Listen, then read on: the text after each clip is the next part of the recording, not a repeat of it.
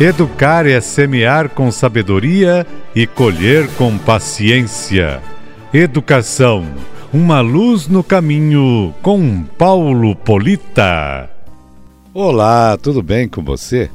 Hoje vou falar sobre O Pasquim, semanário que foi um exemplo de humor e resistência.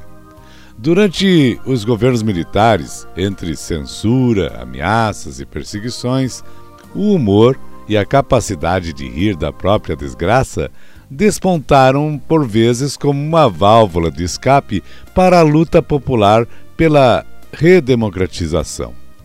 A irreverência de Opasquim, semanário que se transformou em símbolo de resistência da imprensa nacional nos anos de chumbo, graças a uma redação que misturou o talento, a indignação e a coragem de chargistas, jornalistas, escritores, pensadores ou gênios, como eles mesmos se definiram no texto de apresentação da estreia em 26 de junho de 1969.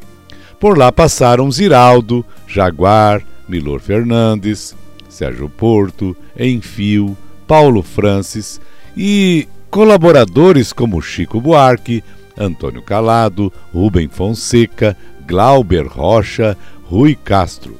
O jornal circulou até a edição de número 1072, que chegou às bancas em 11 de novembro de 1991. No começo, a média era de 28 mil exemplares, tiragem que chegou a mais de 200 mil na metade dos anos 1970 apesar da censura e do alto índice de analfabetismo no país, que era de 33,6% da população. Abordava temas tabus para a época, como sexo, drogas e feminismo, por exemplo, e assumia uma postura mais politizada diante do agravamento da repressão, principalmente depois do ato institucional número 5, o AI-5.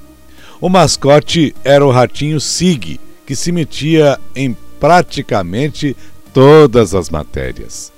No ano de 1970, em novembro, praticamente toda a redação foi presa depois da publicação da charge satirizando o célebre quadro de Pedro Américo de Dom Pedro I às margens do rio Ipiranga com a legenda Eu quero Mocotó em substituição ao histórico brado de independência ou morte.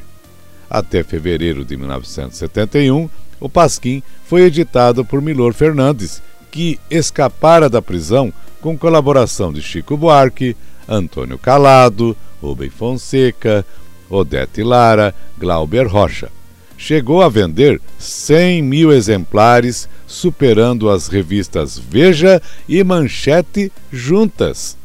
A repressão endureceu, a redação foi atacada a bombas em março e maio de 1970 e até as bancas foram alvos de atentados para não venderem o jornal.